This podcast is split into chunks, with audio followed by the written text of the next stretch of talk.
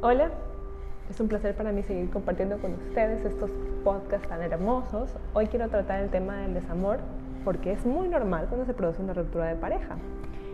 Cuando nos preguntan cómo definimos el amor, se nos vienen infinidad de conceptos a la cabeza, pero todos abarcan a veces lo mismo. El amor es un sentimiento de atracción emocional y sexual que se tiene hacia una persona. Es uno de los valores más importantes. Es la fuerza que nos impulsa a hacer las cosas bien. Puede ser muy positivo sabiendo diferenciar entre amor o apego o dependencia emocional. Recordemos que una relación se compone de varios elementos como la reciprocidad, la comprensión, el compromiso, la intimidad, etc. Cuando esto se pierde, cuando alguna de las partes en una relación rompe el compromiso, la relación se rompe y con esto viene el desamor. Nos embarca un grado inmenso de tristeza, ansiedad, depresión, lloramos incansablemente, nos falta el apetito, perdemos peso, nos desmotivamos, nos aislamos, nos falta el sueño. Bueno, infinidad de cosas que nos pasan. El desamor se da porque las personas tenemos la necesidad de seguridad, de estabilidad, de afecto. Cuando crees que lo tienes todo y de un rato a otro desaparece, se destabiliza tu vida. Este sentimiento se considera una pérdida, por eso algunos lo llaman duelo, y esto te destruye, esta ruptura te impacta, porque nos damos cuenta que se ha terminado y queda el recuerdo de todo lo que queda atrás, la curiosidad de lo que hubiera pasado, con una mezcla de sentimientos, entre ellos el dolor y la ira. Porque esta ira se presenta por la negación a la realidad, por no querer aceptar lo que nos está pasando.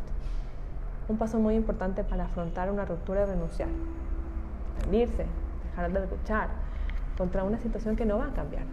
¿Por qué seguir luchando y batallando contra algo que se nos escapa de nuestro control? Si seguimos haciendo esto, si seguimos luchando, solo hará que aumente nuestra obsesión, disminuye nuestra autoestima, gastamos energía y alargamos el dolor. Sea como haya sido tu relación, tienes que entender, por muy duro que sea, que llegó a su fin. Así que ya no es momento de buscar culpables, no es momento de discutir, se acabó. Y dejamos el pasado atrás, aprendemos a vivir el presente, agradeciéndole a la vida en los momentos que vivimos, el aprendizaje que nos dejó, cerrando todos los temas pendientes. Tenemos que saber que el desamor tiene diferentes etapas, la negación, culpa, la desesperanza, la rabia. Finalmente, la mejor etapa llegó, la aceptación. Siempre el primer año es difícil. Para mí lo fue. Recordamos los momentos que vivimos, nos ponemos nostálgicos, pero esa tristeza realmente es muy normal. Y yo creo que la parte más difícil de todas es alejarse. Y te toca, y toca tomar distancia. Y aunque parezca muy doloroso, esta etapa es eficaz, al menos hasta que disminuya el dolor y empiece la etapa de la aceptación Así que si necesitas bloquearlo, hazlo. No permitas que te llame. Deja de seguirlo en redes. Literalmente desaparece de tu vida.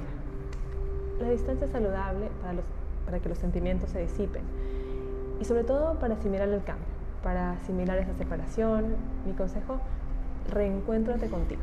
Disfruta de tu compañía.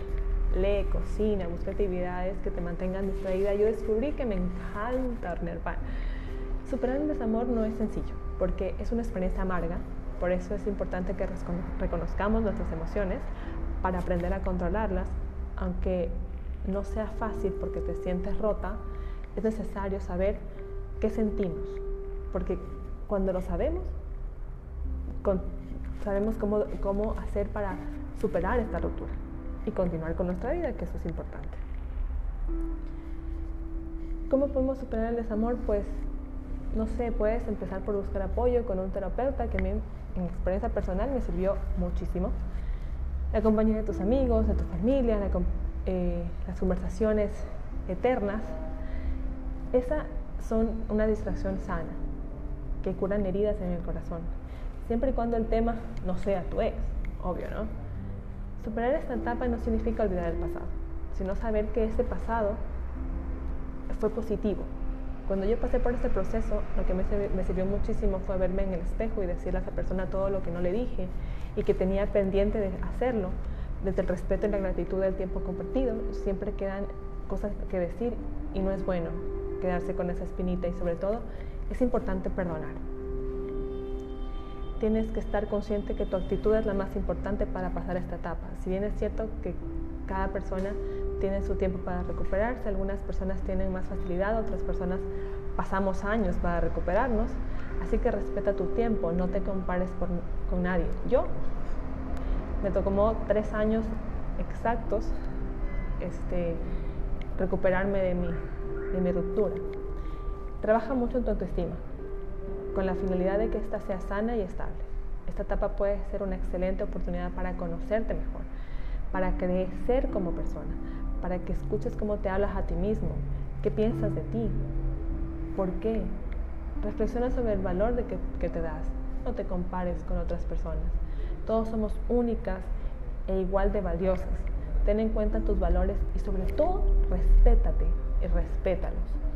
Ten paciencia, el tiempo pasa y todo se supera. Como dice el dicho, no hay mal que dure 100 años. Cuida de ti, confía en ti, ámate.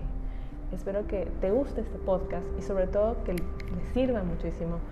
Nos vemos en una próxima oportunidad. Les mando un abrazo.